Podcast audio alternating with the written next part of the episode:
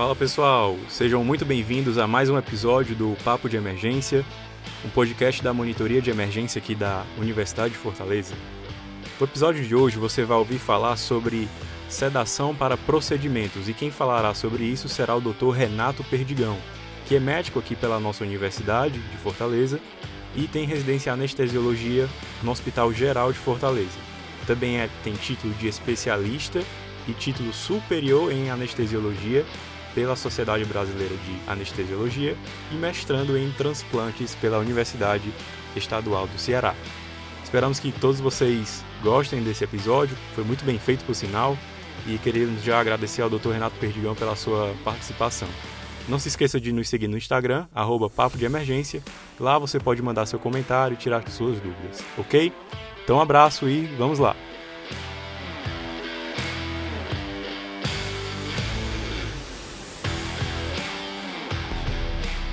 Olá pessoal, tudo bem? Bom, primeiro eu gostaria de agradecer o convite e a confiança da minha querida professora Sandra Falcão, que me deu a nobre missão de discutir com vocês um pouquinho sobre sedação para procedimentos, principalmente aí no cenário de emergência e de UTI.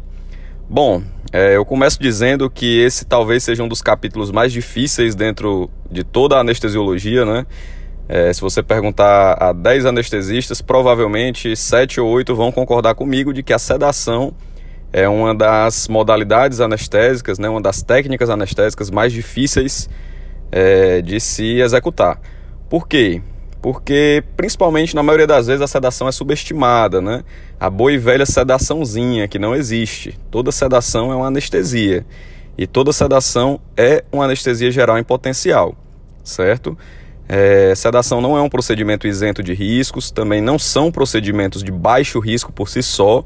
Existe toda uma avaliação de risco do paciente que passa pela técnica anestésica, mas não é pelo fato de o procedimento ser feito sob sedação que será definido como um procedimento de baixo risco. Bom, a sedação é uma corda bamba, né, entre você sedar demais e ter complicações, e sedar de menos e não conseguir realizar o procedimento proposto.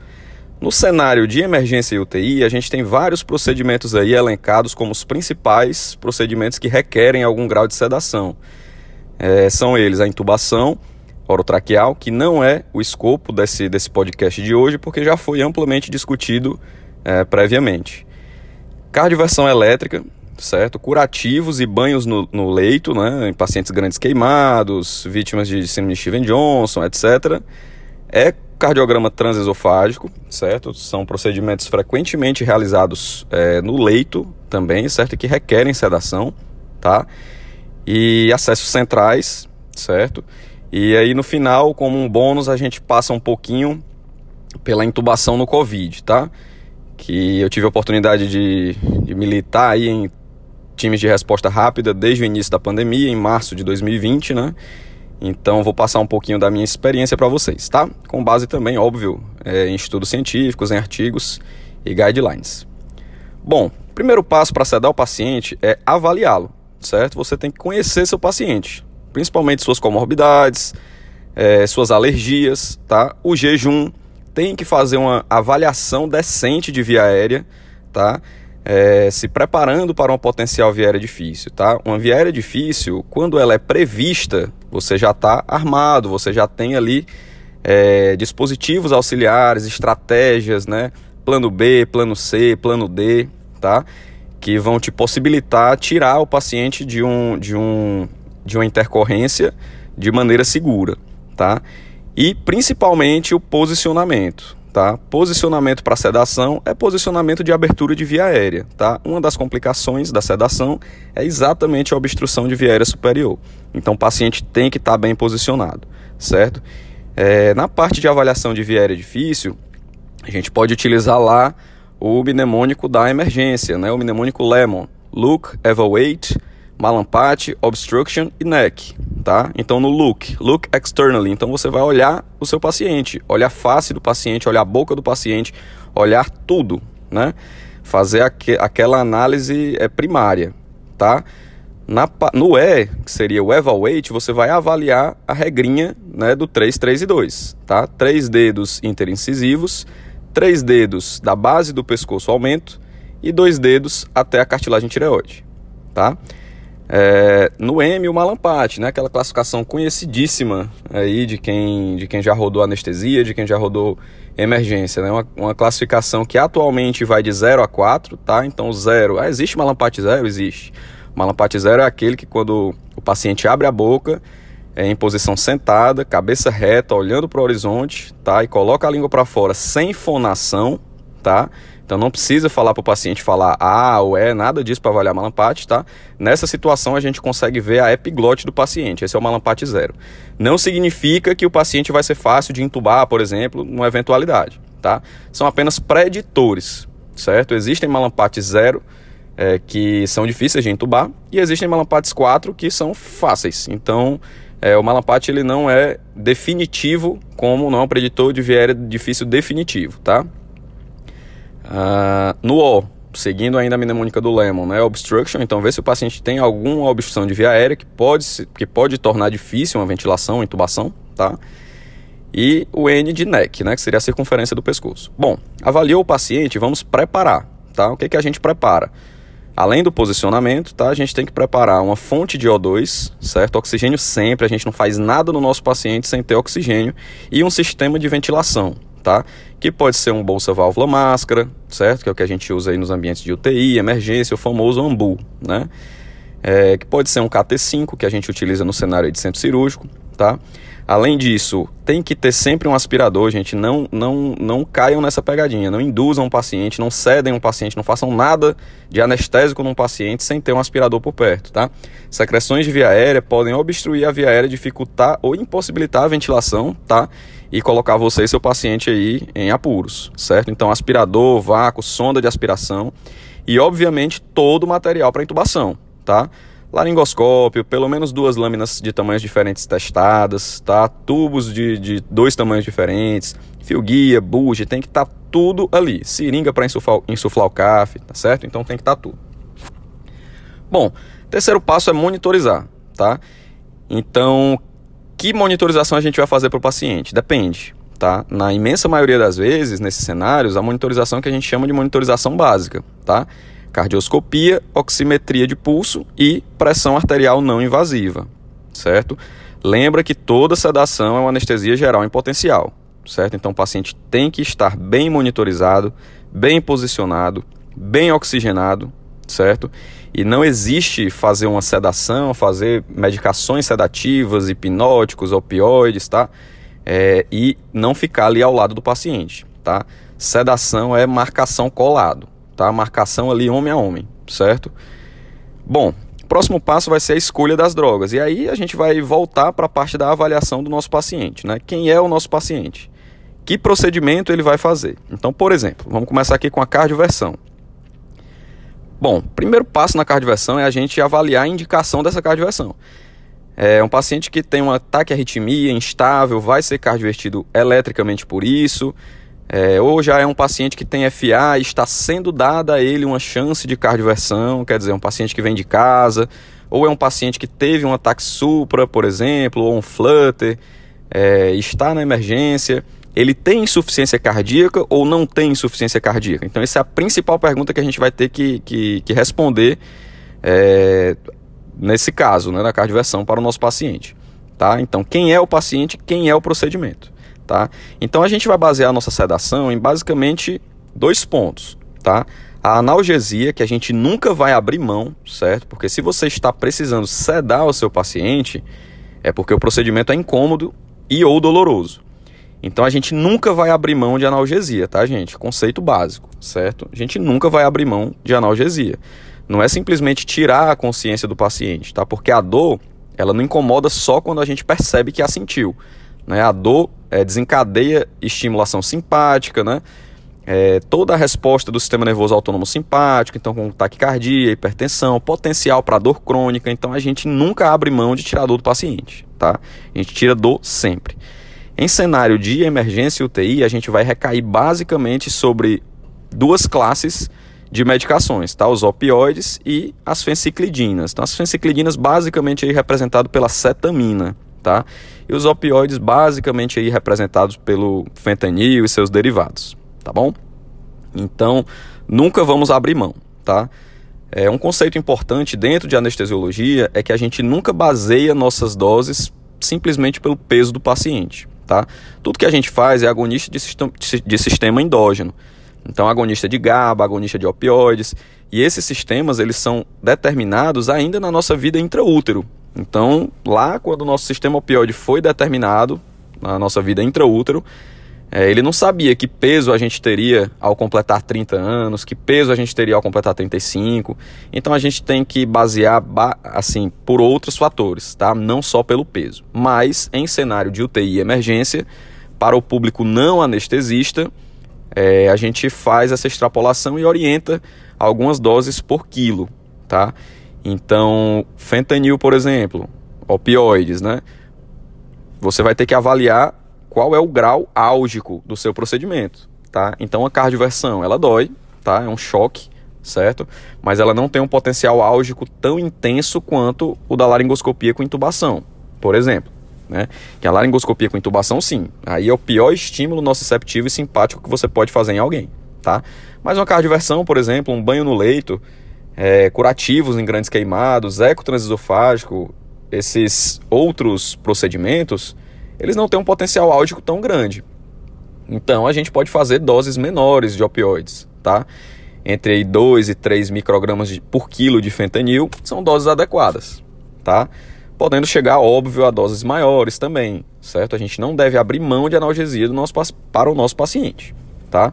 Isso é apenas uma, um, um, um norte, tá? Para o público não anestesista que tem que se guiar por alguma coisa, tá bom? Bom, a cetamina. Cetamina em doses é, anestésicas, elas passam aí de uma, entre uma faixa de 0,5 a 2 miligramas por quilo, tá? Cuidado aí com os efeitos colaterais, né, de opioides, depressão respiratória, bradicardia, hipotensão, que na grande maioria das vezes não são tão pronunciados quanto se diz, tá? Respeitando direitinho o tempo circulatório da droga, respeitando direitinho a latência, é, administrando de maneira correta, infusão diluída, lenta, dificilmente você vai ter grandes efeitos colaterais, certo? Principalmente nessas doses é, modestas. A cetamina não é uma medicação isenta de efeitos colaterais, né? Uma, uma, medicação excelente quando bem indicada, caiu nas graças aí de muita gente durante a pandemia também, mas a gente tem que lembrar que apesar de ser uma excelente medicação, não é isenta de efeitos colaterais. E aqui nos efeitos colaterais eu vou destacar dois principais, tá? Na verdade, três principais: o efeito hemodinâmico, de taquicardia, hipertensão, tá? O segundo efeito é a cialorreia, certo? Então a ketamina ela causa cialorreia, certo? Então a gente vai ter que mais uma vez ter cuidado com a obstrução de via aérea superior por secreções. Ter sempre aspirador ali do lado, lembrar que a ketamina não tem antídoto, não tem reversor e o que controlaria uma eventual cialorreia seria a atropina, mas após uma dose, um shot de cetamina, seu paciente provavelmente vai estar bem taquicárdico. Então não vai muito bem controlar a cialorreia de ketamina com atropina, tá? Nem com escopolamina também, que é o famoso Buscopan, que também é um anticolinérgico, antimuscarínico, então também causa taquicardia, tá? Então muito cuidado. Melhor maneira de, de é, contornar eventuais efeitos colaterais de drogas é administrando corretamente, na dose correta, é, da maneira correta e prevenindo esses efeitos colaterais indesejáveis. Tá? Então a gente recai aí nossa analgesia basicamente sobre ketamina e opioides. Dentre os opioides aí, o mais disponível nesses cenários é o fentanil. Bom, não é só tirar a dor do paciente, né? A gente tem que promover um grau de hipnose, certo? Tirar a consciência desse paciente para quê? Para que ele esteja dormindo confortável durante esse procedimento, doloroso, incômodo, e para que ele não lembre. Então, nossa hipnose recai aí sobre uma classe de medicações chamadas hipnóticos. Nos cenários de emergência UTI, a gente vai ter basicamente aí três principais: Propofol, etomidato e midazolam. Cada um com sua particularidade, com sua vantagem, com sua desvantagem. Propofol, por exemplo. Propofol é um excelente hipnótico, talvez o melhor dos hipnóticos, tá? Mas causa depressão cardiovascular. Então, Propofol é um inotrópico negativo direto, certo? Causa depressão direta do miocárdio e vasodilatação, certo? Então, seu paciente, dependendo da maneira que você faz, se você calcular simplesmente uma dose por quilo e fizer aquela famosa seringada, provavelmente seu paciente vai ter hipotensão e baixo débito cardíaco. Isso não é interessante, por exemplo, numa cardioversão de um paciente que tem insuficiência cardíaca, tá? Por exemplo, o paciente desenvolveu um ataque à arritmia, foi para a emergência, tem indicação de ser cardiovertido é, por instabilidade hemodinâmica, tá? Aqueles 4 Ds, né? O paciente está instável, certo? Não vamos escolher Propofol para ele, tá? Já é um coração instável, por si só deprimido e com baixo débito, apesar da alta frequência. Então a gente não vai escolher Propofol para esse paciente, tá? Aí nesse caso a gente escolheria o etomidato, tá? Medicação não é um, hipnótico tão bom quanto o Propofol, mas cumpre bem o que se propõe a fazer, que é retirar ali a consciência, tá?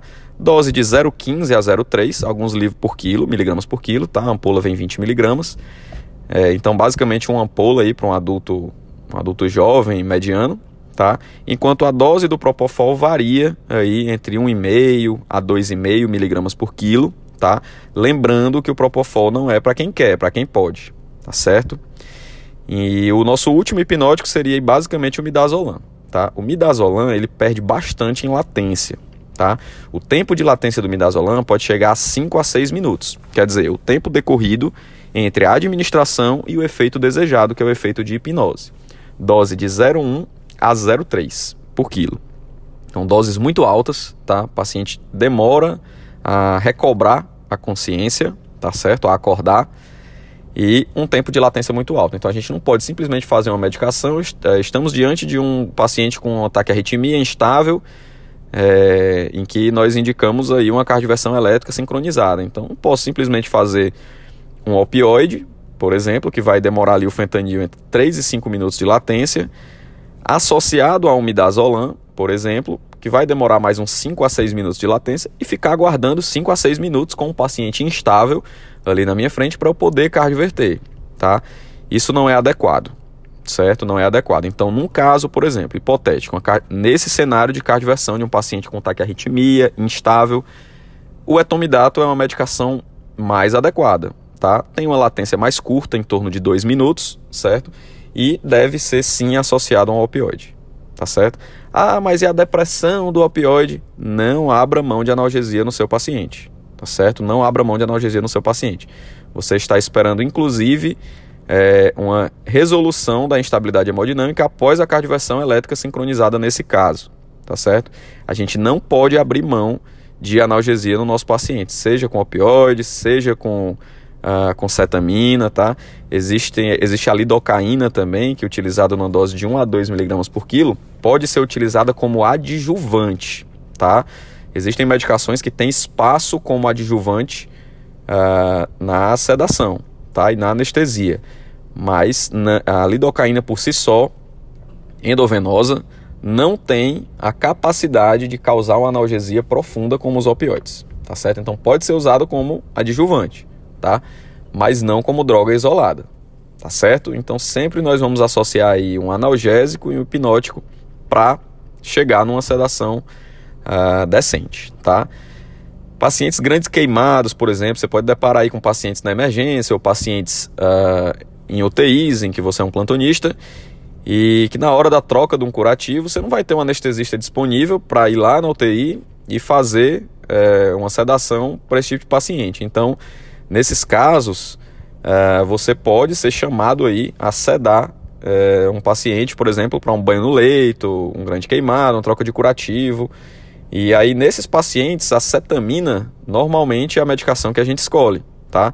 Associada geralmente uh, ao midazolam. São procedimentos que podem esperar um pouco mais de latência, tá? Então você pode associar ali uh, um, uma cetamina com midazolam ou propriamente uma dexmedetomidina, que é um agonista alfa 2, tá? É, e existe aí uma dose descrita para destrocetamina, para perdão, para dexmedetomidina é, de 1 um, um micrograma por quilo, tá? Em 10 minutos, seria uma dose de ataque, seguida por uma infusão contínua de 0,2 a 0,7 microgramas por quilo hora. Lembra que o Precedex, né, a dexmedetomidina, é micrograma quilo hora.